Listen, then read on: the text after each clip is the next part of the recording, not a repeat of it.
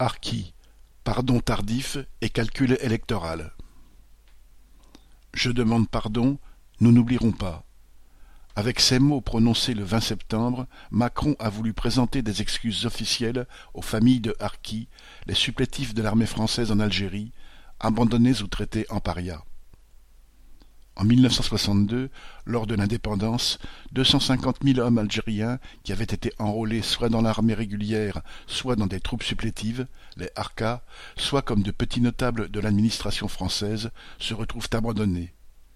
Engagés parfois par choix, mais le plus souvent à la suite des hasards et des retournements d'une sale guerre coloniale, ces hommes et leurs familles, soit plus d'un million de personnes, se retrouvaient piégés. En les abandonnant sur place avec le plus grand cynisme, le pouvoir de De Gaulle les livrait à des massacres prévisibles. Moins de quatre-vingt-dix mille ont réussi à fuir.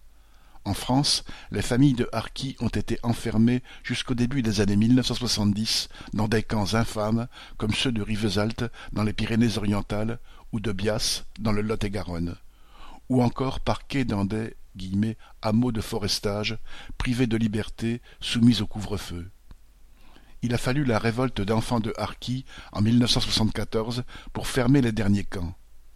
Le pardon demandé aux Harkis n'est pas volé. Les regrets pour la politique coloniale de la France sont toujours soigneusement mesurés. Ce pardon, Macron n'a pas daigné le demander pour les nombreux crimes commis par les gouvernements français au cours des cent trente années de colonisation de l'Algérie et pendant la guerre d'indépendance entre 1954 et 1962. Il en a tout au plus reconnu quelques-uns, comme la mort, sous la torture des parachutistes français, du communiste Maurice Audin. Il n'a pas demandé pardon aux familles des centaines d'Algériens, sympathisants du FLN, assassinés en plein Paris par la police française le 17 octobre 1961. Ni Macron, ni aucun président n'a jamais demandé pardon aux centaines de milliers de jeunes appelés du contingent, ceux qui ont eu vingt ans dans les Aurès, envoyés risquer leur vie dans une guerre sans nom, d'où beaucoup sont rentrés marqués à vie et atteints par le poison du racisme. Autant dire que le pardon de Macron est sélectif, pesé au trébuchet à quelques mois de la présidentielle pour tenter de gagner quelques voix. Les descendants des Harkis représentent aujourd'hui cinq cent mille électeurs. Depuis longtemps, leur cause et la tragédie qu'ils ont vécue sont instrumentalisées par une partie de la droite et par l'extrême droite. Le sort des Harkis sert encore de caisse de résonance à tous ceux qui n'ont jamais digéré l'indépendance de l'Algérie. Parmi eux, on trouve une fraction des pieds noirs, les colons européens installés en Algérie, qui ont dû fuir le pays en perdant tout ou presque. Cela fait des électeurs potentiels.